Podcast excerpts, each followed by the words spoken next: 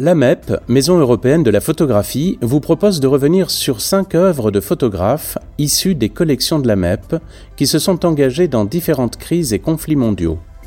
Cette série, Photographier les crises, s'inscrit dans le cadre de l'exposition consacrée au photographe ukrainien Boris Mikhailov, présentée jusqu'au 15 janvier à la MEP.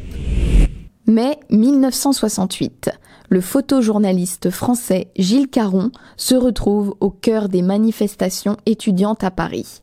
Armé de son appareil, il réalisera les photographies les plus célèbres et marquantes de cette période, allant d'une série de portraits du général de Gaulle au regard provocateur de Daniel Cohn-Bendit ou encore des lanceurs de pavés. La photographie qui nous intéresse dans cet épisode a été prise dans le 5e arrondissement de Paris, rue Saint-Jacques, proche de la Sorbonne et du quartier latin.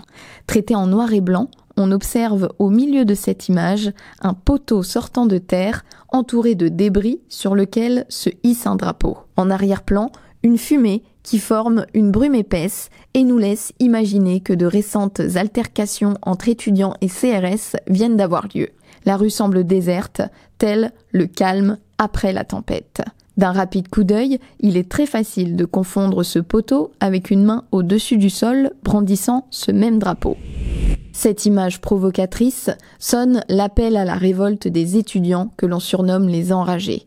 Dans ce contexte social tendu, les manifestations et grèves se multiplient. Les étudiants sont dans la rue et répliquent aux coups de matraque et gaz lacrymogènes des policiers en leur lançant des pavés. Les usines sont à l'arrêt en soutien aux étudiants, tous les secteurs d'activité se retrouvent alors concernés, ce qui provoque un blocage général du pays tout le long du mois de mai. Le lundi 13 mai 1968 restera marqué dans l'histoire des événements de mai 68. Près d'un million de personnes défilent dans la rue pour demander le départ du général de Gaulle, dix ans après son retour au pouvoir. Cette grève généralisée oblige le gouvernement à réagir et à prendre des mesures. Le 27 mai 1968 sonne le début de la fin des manifestations avec la ratification des accords de Grenelle qui comprend une réduction des heures de travail en semaine, une augmentation des salaires et l'abaissement de l'âge de la retraite. Disparu à l'âge de 30 ans seulement, Gilles Caron connaît une carrière courte mais intense.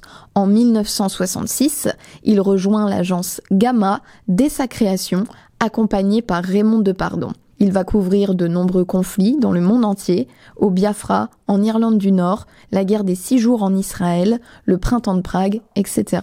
L'une de ses particularités, qui euh, en inspirera plusieurs par la suite, c'est de mettre les civils au centre de la guerre en photographiant leur quotidien à travers des expressions de visage et des regards pour faire d'eux de véritables acteurs et témoins de l'histoire.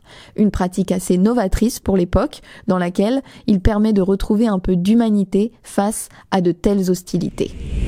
Merci d'avoir suivi cet épisode. Dans le prochain podcast de cette série, Photographier les crises, nous recevrons la photographe Marie-Laure de Decker pour une interview dans laquelle elle nous racontera les dessous de sa photographie Nounou Noir Enfant Blanche, prise en 1992 en Afrique du Sud lors de l'apartheid. En lien avec l'exposition Boris Mikhailov, journal ukrainien, présentée jusqu'au 15 janvier à la MEP.